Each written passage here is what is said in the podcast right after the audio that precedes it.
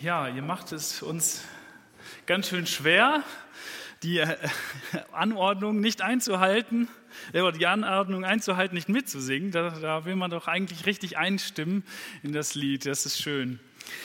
Ja, die Adventszeit, in der wir gerade sind, die ist einerseits fröhlich, aber andererseits also man, wir, haben, wir stellen Kerzen auf und äh, haben Tannenduft im Raum vielleicht, aber andererseits ist es gleichzeitig für viele Menschen eine traurige Zeit.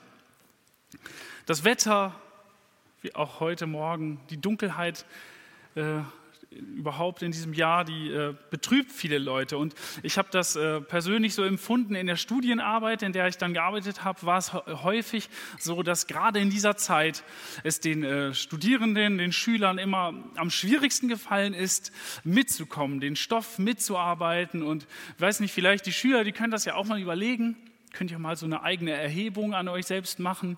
Wann seid ihr am, am äh, flexibelsten, wann seid ihr am besten drauf und am leistungsfähigsten? Meistens ist das nicht in dieser Jahreszeit. Und ja, so haben wir uns ähm, in, äh, in, dieser Zeit immer die Adventslieder äh, gesungen und uns so Mut gemacht und die Ankunft von Jesus vor Augen gehalten. Weihnachten kommt ja bald, das Licht der Welt, das strahlt bald.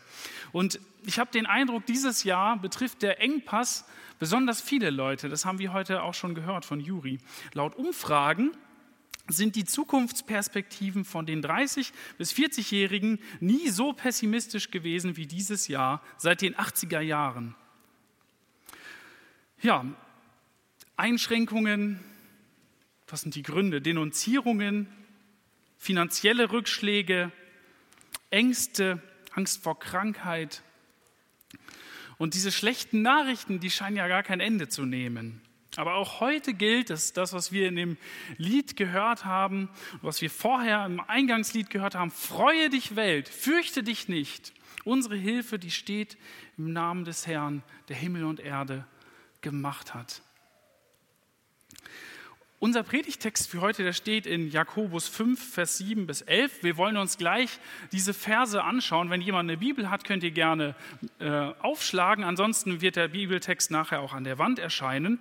Aber damit wir so ein bisschen vor Augen haben, worum es im Jakobusbrief geht und in welchem Zusammenhang unser Text steht, ein paar Worte zum Jakobusbrief erstmal. Jakobus schreibt über sich persönlich eigentlich nichts in dem Brief, also deswegen erfahren wir nicht, wer er ist. Aber ich bin überzeugt und total fasziniert davon, dass wir hier den Bruder oder den Halbbruder von Jesus haben. Also er, der auch das Vorbild von Jesus sein Leben lang vor Augen gehabt hat. Manchmal sprechen wir von Menschen, wir beschreiben sie äußerlich, wir finden Leute hübsch oder wenn jemand total trainiert ist, sagen wir, boah, ist das eine Kante oder so. Bei äh, Jakobus war das anders. Er wurde von seinen Zeitgenossen der Mann mit den Kamelknien bezeichnet, weil er so viel auf Knien war und gebetet hat, dass sich das an, seinen, ja, an den Hornhäuten, an den Knien äh, absehen ließ. Genau, und warum schreibt Jakobus jetzt diesen Brief? Die Leser von Jakobus, die hatten wirklich schlimme geistliche Schwierigkeiten. Wenn wir den Brief komplett lesen würden, dann würden wir merken, dass ein Teil der Leser offenbar zu Menschen geworden waren, die stolz und kritisch waren, deren Leben nicht mit ihrem Glauben übereinstimmte. Sie benachteiligten zum Beispiel die Armen. Sie hatten keine Kontrolle über ihre Zunge. Sie waren arrogant gegenüber Angestellten.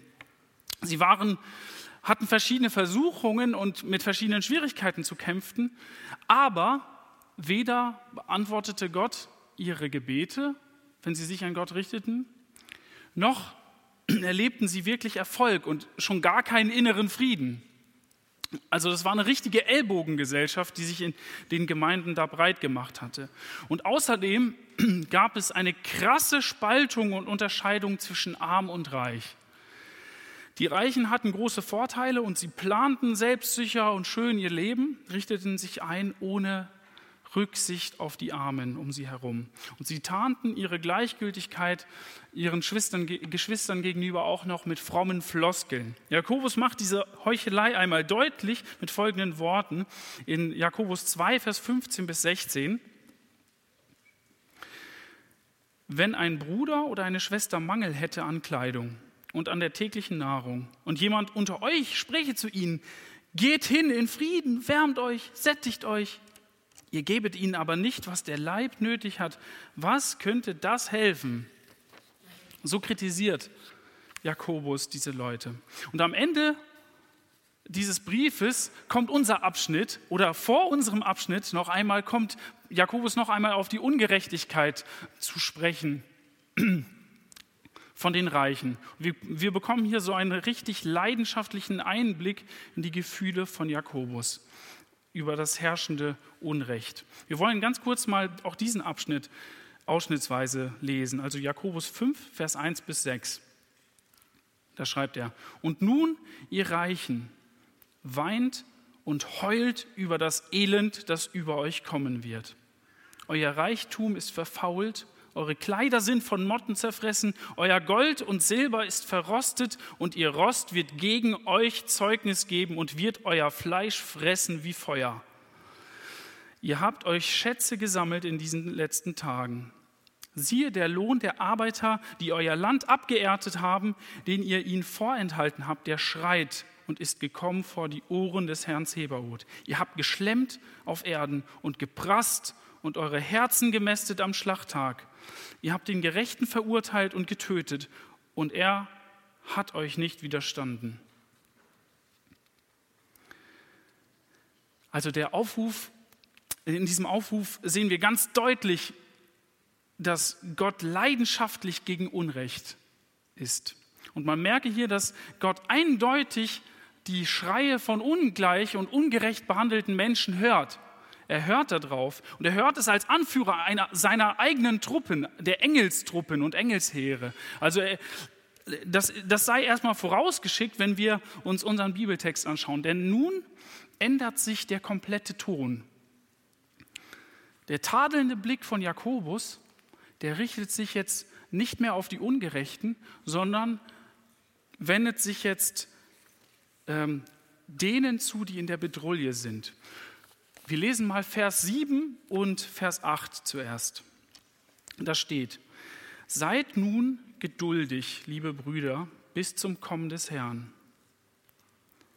Siehe, der Bauer wartet auf die kostbare Frucht der Erde und ist dabei geduldig, bis sie empfange den Frühregen und Spätregen.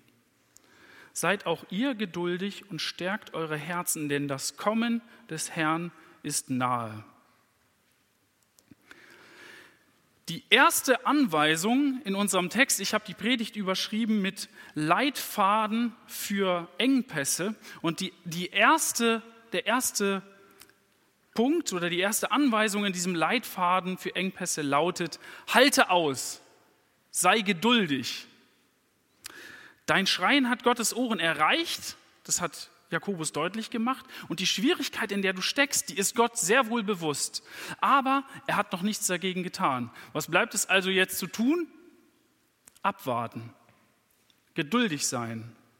Erstmal habe ich gedacht, als ich das gelesen habe, ist das nicht ein bisschen hart den Menschen gegenüber, denen es so schlecht geht? Ist das wirklich eine gute Antwort für Menschen, die arm sind, die ungerecht behandelt werden? Für Einzelne, aber auch für alle? Wir schauen uns kurz mal zur Vergewisserung ein, ein, zwei andere Verse an. Am Anfang des, äh, Jako, äh, des Jakobusbriefes, Vers 1, äh, Kapitel 1, Vers 2 bis 3, da schreibt er, meine lieben Brüder, erachtet es für lauter Freude, wenn ihr in mancherlei Anfechtung fallt. Und wisst, dass euer Glaube, wenn er bewährt ist, Geduld bewirkt. Huch, also harter Tobak, das ist kein Ausrutscher hier von Jakobus. Harte Proben sind sogar Anlass zur Freude. Schwierigkeiten, die sind sogar Grund zur Freude. Und deswegen heißt es, geduldig zu sein, damit der Glaube sich bewährt. Was ist eigentlich Geduld? Ich könnte jetzt ein bisschen länger warten und das ein bisschen veranschaulichen damit. Das kam vorhin als Vorschlag. Ich könnte ja auch einfach länger warten und dann würden wir schon sehen, was Geduld ist. Nein, grund, grundsätzlich ist Geduld ja eine Tugend. Es ist etwas Positives. Wenn jemand nicht gleich explodiert, das versuchen wir den Kindern direkt weiterzugeben, sondern sich zurückhalten kann. Wenn er nicht gleich immer den ersten Impulsen folgt, sondern Geduld hat, das ist etwas Gutes. Und selbst Gott stellt sich vor als ein geduldiger Gott, der sogar seine, Freu seine Feinde erträgt, geduldig erträgt. Und jetzt müssen wir gewissermaßen antworten mit unserer Geduld. Gott ist ein geduldiger Gott mit uns und wir antworten mit unserer Geduld auf ihn. Das ist nämlich, äh, unsere Geduld hat nämlich ein Ziel. Es ist nicht einfach nur Geduld per se, sondern, wenn wir nochmal in den Vers reinschauen, seid geduldig bis zum Kommen des Herrn. Das Kommen des Herrn ist nahe, schreibt Jakobus. Und Jakobus schickt gleich, damit wir das besser verstehen und einordnen können, ein bekanntes Bild hinterher. Ein Bauer, der seinen Samen aussät oder ausgesät hat, der muss erstmal eine gewisse Zeit warten. Und ganz selbstverständlich, um dann später die kostbare Ernte einzufahren, wartet er den Frühregen und den Spätregen ab. Also so spricht Jakobus von den Schwierigkeiten, die den Leuten begegnen. Also es gibt schwierige Zeiten und diese Dinge, die gilt es erstmal auszuhalten, bevor man die Ernte einholen kann. Und was ist die Ernte? Jesus hat versprochen, wiederzukommen und seine Kinder heimzuholen. Diese Vorfreude und dieses Ziel, die machen das möglich, Schwierigkeiten dann auch auszuhalten. Vielleicht ein schwacher Vergleich, so eine Urlaubsreise. Wenn jemand zu dir sagt, komm, am Anfang des Jahres, komm, wir planen einen Campingurlaub gemeinsam, wir suchen uns eine richtig super Location aus, wo wir richtig ausspannen können. Und dann erlebst du, du hast erstmal diesen Urlaub geplant, im Sommer, im Herbst, und dann erlebst du auf deiner Arbeitsstelle, in der Ausbildung, in der Schule, erlebst du plötzlich richtig Stress. Es von Tag zu Tag die Arbeit, die, ist, die häuft sich und es wird immer voller der Schreibtisch oder was auch immer. Und es wird richtig stressig. Vielleicht kennt ihr das ja. Und äh, in dieser stressigen Zeit plötzlich, da wird einem der Urlaub ganz kostbar. Und der gibt einem irgendwie Motivation, durchzuhalten und nicht gleich die Flinte ins Korn zu werfen, sondern zu sagen, irgendwann ist die Anspannung zu Ende und die Entspannung, die tritt ein. Die macht es dann leichter, das Ganze durchzuhalten. Eine gewisse Zeit. Aber vielleicht denkt ihr jetzt auch, und ich habe sofort auch diesen Einwand gehabt, das ist doch vielleicht ein, ein billiger Trick. Da willst du mich doch auf den Himmel vertrösten. Ist das nicht so ein billiger Trost, der uns auf den, auf den Himmel verweist? Und hat nicht auch schon Lenin, der Revolutionär, das gesagt? Hat er vielleicht recht gehabt? Er hat behauptet, Religion ist das Opium für das Volk. Also die Herrschenden, die vertrösten die Armen und äh, behandeln sie ungerecht, aber sie vertrösten sie auf den Himmel, damit sie schön ruhig bleiben und nicht aufmucken. Wie berauscht von diesem besseren Leben nach dem Tod wehren sich die Menschen dann nicht gegen ihre Unterdrücker und äh, behandeln ja, oder wehren sich nicht dagegen. Und ähm, ja, das stimmt. Also das ist eine Vertröstung. Ein Urlaub, wenn ich durch, wenn es mir hilft, durchzuhalten, dann ist das wie ein, wie ein schöner Trost. Nachher kommt ja irgendwann mal die Entspannung. Und ich kann mir auch vorstellen, dass ein Herr in der damaligen Zeit, sagen wir in der Antike, der war vielleicht froh darüber, dass seine Sklaven die Klappe gehalten haben, dass sie nicht rebelliert haben, weil sie Frieden in ihrem Herzen haben, weil sie tiefen Frieden hatten, obwohl sie an ihrer Lebenslage, die so schwer war, nichts verändern konnten. Aber entscheidend ist doch eigentlich eine andere Frage. Das ist doch eigentlich nicht das Wichtige. Die entscheidende Frage ist, ist Jesus Christus auferstanden?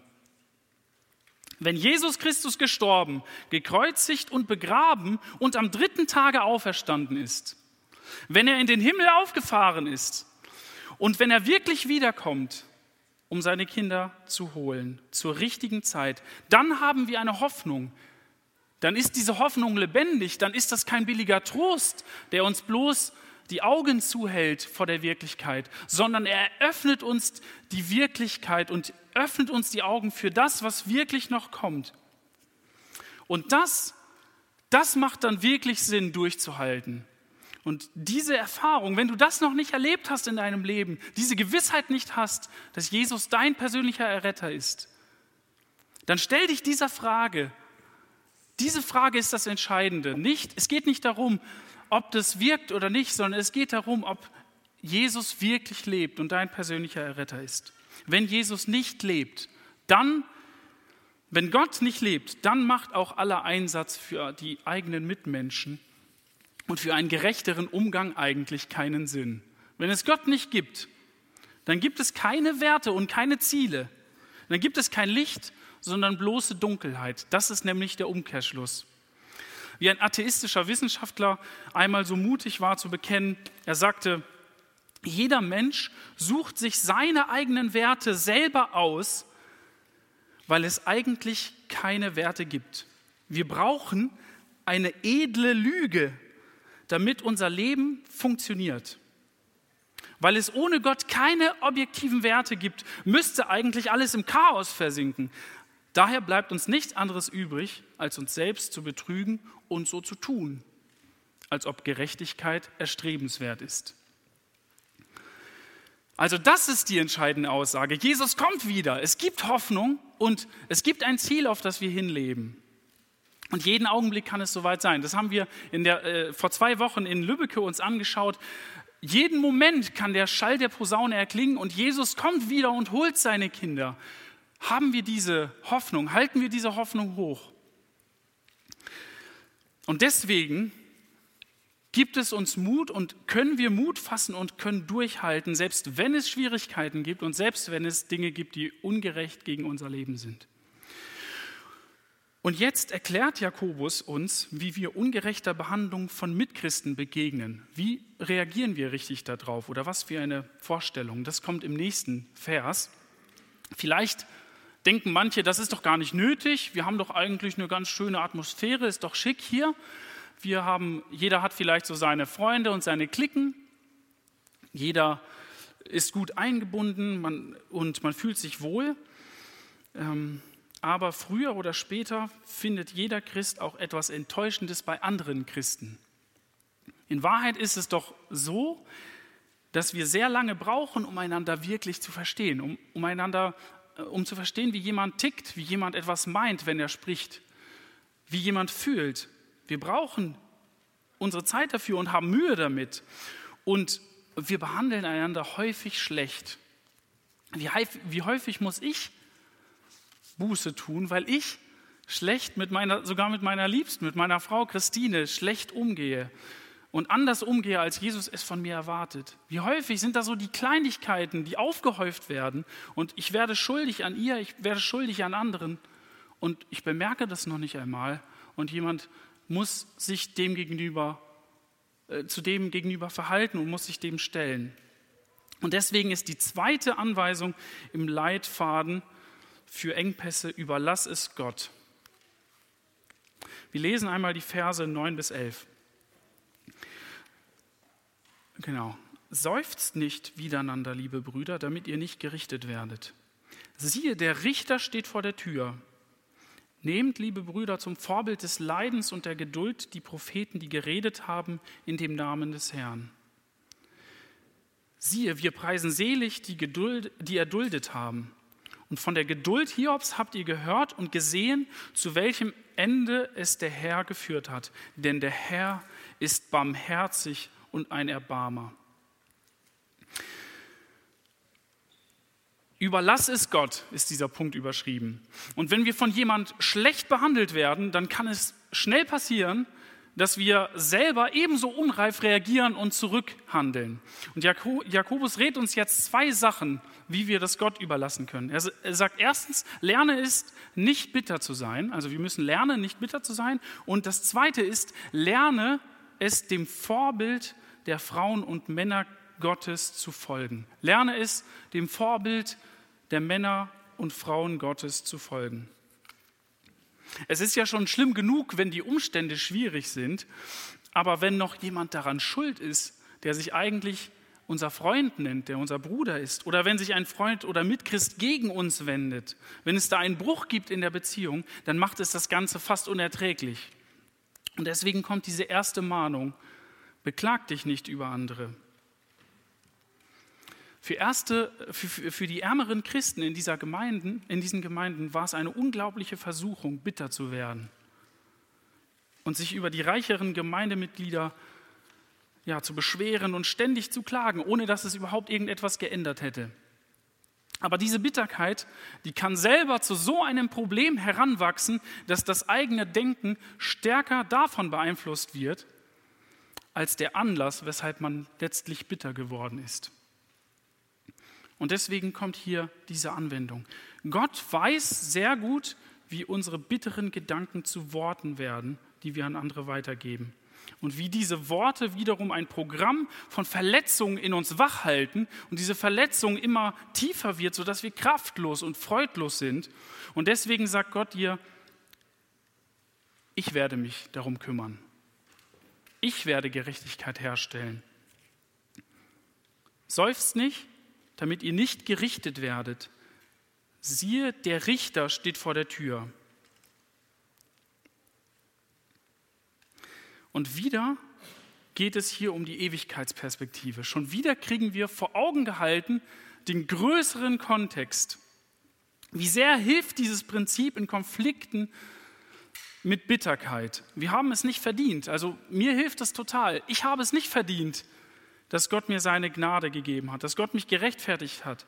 Aus reiner Gnade gab er mir das Recht, Kind Gottes zu heißen. Und wenn wir uns das vor Augen halten, dass Gott eines Tages alles gerecht richten wird, dann können wir loslassen, dann können wir auch das, was uns gegenüber ja, an Unrecht geschehen ist, in seiner Hand loslassen und es getrost ihm überlassen, dass er das auch richtig verhandeln wird. Ich habe manchmal den Eindruck, wir leben in unserer Gesellschaft, die eine, ja, so, so eine Sensibilisierung durchmacht. Wir werden immer sensibler und immer empfindsamer für alles Mögliche. Wir sind wie eine offene Fleischwunde und laufen herum mit Verletzungen und lernen es nicht, Verletzungen irgendwie auszuhalten und wissen auch gar nicht, wohin damit. Hier haben wir eine Antwort. Seufzt nicht, denn es gibt einen Richter. Es wird jemand dafür äh, gerichtet werden. Gott wird dafür sorgen. Und Vielleicht seid ihr gerade als Paar oder in der Familie zu Hause total aneinander geraten. Vielleicht habt ihr so eine scheinbar ausweglose Situation, wo ihr immer wieder die gleichen Konflikte hervorholt und immer wieder wird gezankt und gestritten. Und ich kenne das gut, wenn so Nebensachen plötzlich alles andere verdecken. Man sieht plötzlich nur noch so, so, scheinbare, so scheinbaren Unsinn, dass man total frustriert ist und diesen Frust auch rauslassen möchte. Und dann dürfen wir uns diese Bitterkeit nicht gestatten, weil es einen Richter gibt, der uns beide sieht. Vor Gottes Angesicht, wenn uns sein Heiliger Geist mahnt und ruft, dann können wir uns auch zusammenraufen. Jesus sagt uns, behalte das Ganze im Blick, der Richter kommt.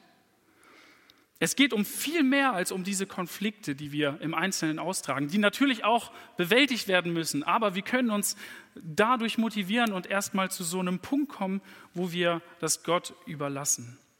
Und der zweite Rat, also der erste ist äh, eben, dass wir es lernen, nicht bitter zu werden. Und der zweite, wir müssen lernen, den Frauen und Männern Gottes zu folgen, dem Vorbild von diesen Leuten. Und es gibt wirklich großartige Vorbilder des Glaubens, die Leiden erduldet haben und von denen wir Geduld lernen können.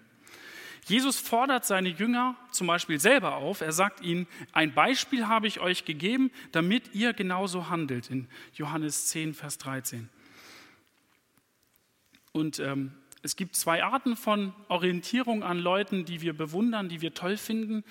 Ähm, und wir müssen uns hüten, vor, so einer bloßen Bewunderung von diesen Leuten. Ein Bewunderer, der schaut sich aus der Distanz so eine Lebensgeschichte an und staunt, dass jemand ein wirklich toller, großartiger Mensch ist. Aber er vergisst sich selbst dabei total. Zum Beispiel, also ich spiele gerne Schach und ähm, wenn ich jetzt aber darüber nachdenken würde, es gibt da auch den Schachweltmeister und wenn ich jetzt sagen würde, ich, äh, also ich schaue mir seine Partien an und ich bewundere total, wie strategisch und taktisch er denkt und spielt. Aber das macht mit meinem Leben überhaupt nichts. Das stellt mein Leben nicht in Frage, was er da tut. Das ist einfach nur meine Bewunderung, Bewunderung ihm gegenüber. Und das ist hier nicht gemeint. Also nicht diese Bewunderung, diese distanziert, dieses distanzierte Anschauen. Wenn Jesus unser Vorbild ist oder diese Glaubenszeugen, dann sollen wir nicht nüchtern und distanziert sein, sondern wir, sollen sie nicht untersuchen, sondern diese, dieses Schauen auf Jesus, das soll bei uns einen Stachel hinterlassen. Diese Frage, was ist mit meinem Leben? Wie sieht es mit mir aus? Lebe ich genauso? Lebe ich genauso wie diese Geschwister, diese Vorbilder des Glaubens? Das macht ein Vorbild aus. Jesus in der Herrlichkeit. Das ist vielleicht ein bisschen komplex. Jesus ist ja in der Ewigkeit und ihn bewundern wir. Aber wenn wir uns ihn zum Vorbild nehmen, dann nehmen wir natürlich nicht ihn als Herrscher, sondern ihn als den Menschen, der uns vorausgegangen ist hier auf der Erde. Und nun führt Jakobus das Leiden von Hiob auf, als so ein weiteres Beispiel. Das ist der letzte Punkt. Ein Leben, an dem wir lernen können, wie Geduld am Ende belohnt wird. Ich glaube, vor nicht allzu langer Zeit haben wir Predigten über das Leben von Hiob hier in der Gemeinde gehört. Wir haben gehört, wie Hiobs Schicksalsschläge ihm alles genommen haben, wie er gelitten hat und wie er mit der Frage ringt, warum lässt Gott diese Dinge in meinem Leben zu? Und Jakobus, der macht das hier ganz nüchtern, keine 40 Kapitel darüber, sondern er kürzt das Leben ganz kurz ab und sagt, Gott führt alles zu einem guten Ende Gott ist barmherzig. Das zeigt sich im Leben von Hiob. Das bedeutet nicht, dass Satan nicht involviert ist. Wir lesen in Hiob 2, Vers 7. Satan schlug Hiob mit bösen Geschwüren von der Fußsohle an bis zu seinem Scheitel. Und sogar Hiobs Frau, also seine engste Angehörige, die einzige, die noch verblieben ist, sie rät ihm, Gott zu verfluchen, um endlich sterben zu können. Aber Hiob antwortet in Hiob 2, Vers 10, haben wir Gutes empfangen von Gott und sollten das Böse auch nicht annehmen? Haben wir Gutes empfangen von Gott und sollten das Böse nicht auch annehmen? Ja, und der, wir kriegen dann auch noch so eine Auslegungshilfe, so einen, äh, ein, zum Verständnis. Da sagt der inspirierte Autor des Buches Hiob, in diesem allen versündigte sich Hiob nicht mit seinen Lippen. Mit anderen Worten, das ist der richtige Blick. Das ist der richtige Blick auf Gottes Wirklichkeit in Bezug auf deine Schwierigkeiten. Gott ist souverän über allem, auch über den Schwierigkeiten. Satan ist real. Leiden ist real, aber Gott führt selbst das Leiden, das schwerste Leiden zu einem Ziel, dass wir erkennen, wie herrlich er ist und dass wir ihn brauchen für unser Leben. In konkreten Situationen muss ich sagen, da fällt mir das sehr schwer. Besonders auch jetzt in dieser Zeit gerät manchmal dieser Blick, diese Perspektive auf Gott in den Hintergrund, dass er in Wahrheit alles in seiner Hand hält. Und vielleicht ist jetzt gerade die Adventszeit, vielleicht geht es dir so ähnlich, vielleicht ist diese Adventszeit in diesem Jahr so eine Möglichkeit, von Glaubenszeugen zu lernen. Es gibt viele Möglichkeiten, sich ablenken zu lassen. Man kann sich entertainen lassen, YouTube-Videos schauen ohne Ende. Geht, da geht so viel Zeit und so schnell drauf. Aber wie wäre es denn, wenn du dir dieses Jahr eine gute Biografie nimmst von jemandem, der so ein Glaubenszeuge ist, in, von dem du lernen kannst, wie Gottes Barmherzigkeit in seinem Leben zeigt und wie Gott sich als Erbarmer erwiesen hat. Ich möchte zum Schluss kommen.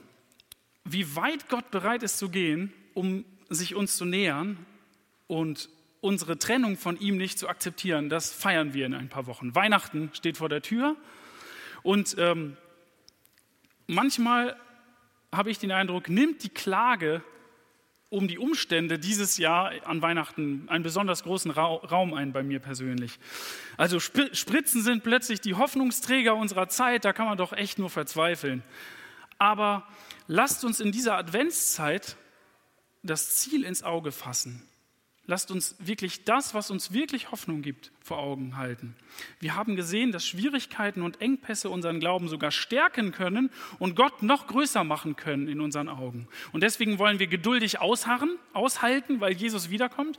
Und wir wollen es Gott überlassen, denn er weiß als barmherziger Vater am besten, was wir brauchen.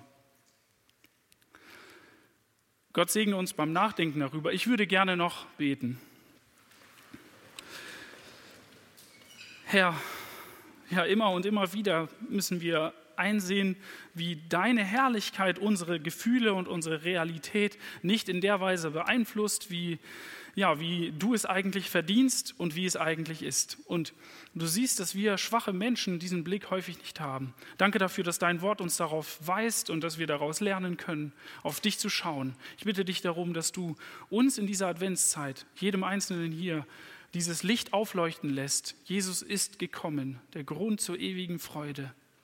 Und ich bitte dich auch darum, dass du denen hilfst, die jetzt in Schwierigkeiten sind, auch dieses Projekt, was wir als Gemeinde angedacht haben, dass es ja wirklich Frucht bringen kann, dass wir einander helfen, den Blick füreinander haben, aber dass wir auch aushalten und dir das Urteil letztlich überlassen, wenn wir ungerecht, wenn wir uns ungerecht behandelt fühlen.